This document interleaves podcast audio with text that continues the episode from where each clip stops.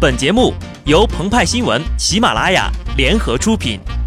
听澎湃新闻，新颖独到，无尿点。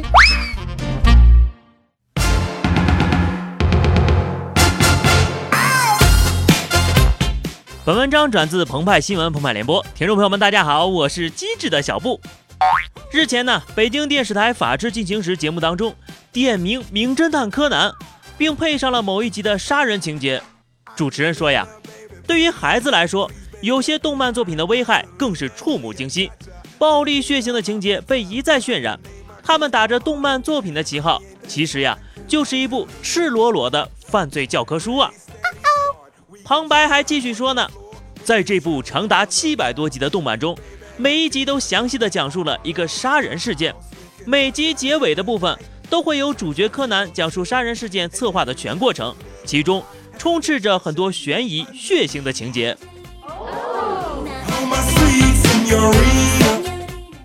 身为一个看了七百多集柯南的人，会六百多种杀人方法，精通两百多种密室杀人法，认识一百种毒药，还能够制造各种不在场的证明，巧妙地利用鱼线、录音机、匕首、毒针等多种作案工具。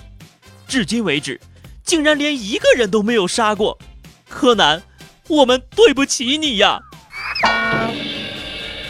网友刘春微博称：“听说某节目把柯南批为赤裸裸的犯罪教科书，我把四大名著分别脑补了一下，从中啊找到了很多赤裸裸的不好的东西。非常同意春哥的意见，《红楼梦》里面刘姥姥进大观园遭到耻笑，有被尊老爱幼的传统美德；《三国演义》里刘备摔阿斗。那比南京虐童案还严重的涉嫌故意伤害罪呀！水浒当中，鲁提辖拳打镇关西，不仅寻衅滋事，还故意杀人。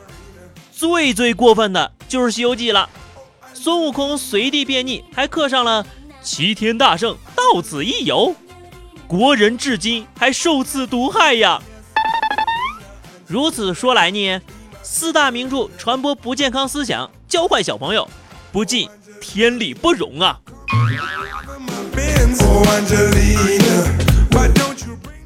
如同《人间喜剧》被评为法国社会的百科全书，是对巴尔扎克的莫大夸奖。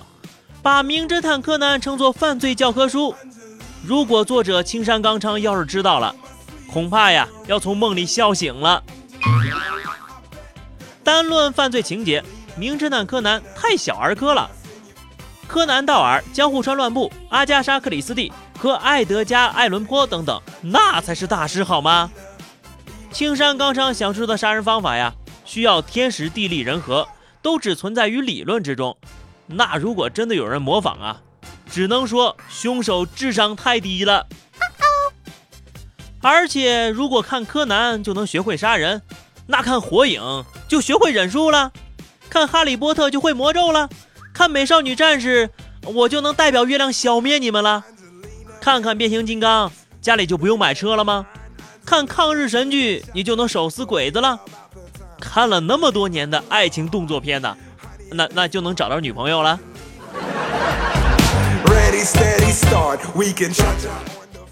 哆啦 A 梦被批背后隐藏政治含义，柯南是赤裸裸的犯罪教科书。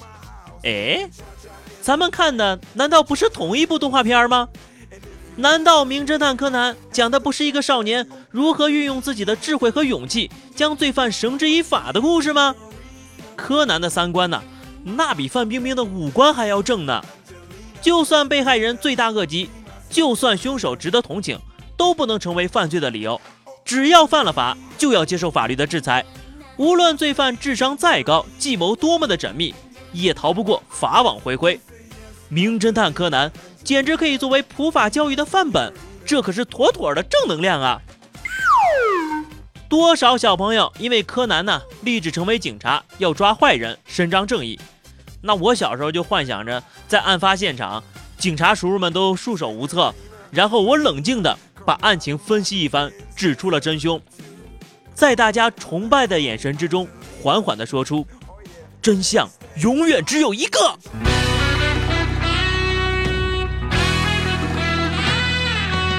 然后打上追光，上 BGM，留下我帅气的背影和摇摆的风衣。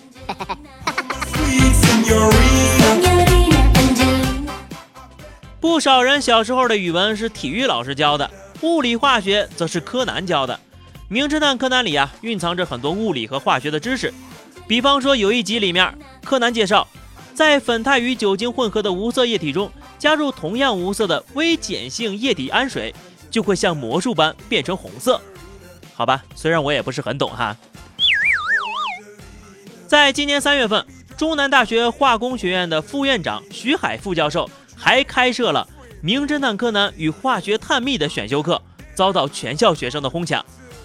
浙江省2011年的高考文科状元朱贤静曾接受采访，说最喜欢的书啊，那就是《名侦探柯南》了。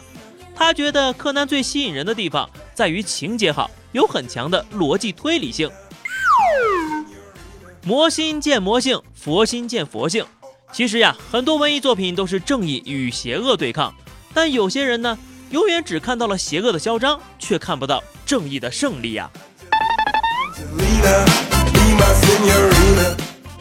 有人问日本著名导演北野武，有人认为观众会模仿您电影中的暴力情节，对现实生活产生不良影响。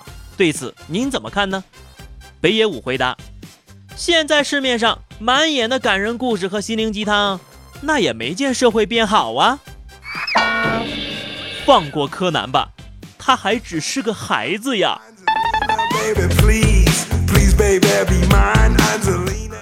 好的，那么以上就是本期节目的全部内容了。更多新鲜资讯，敬请关注喜马拉雅澎湃新闻。下期节目我们再见吧，拜拜。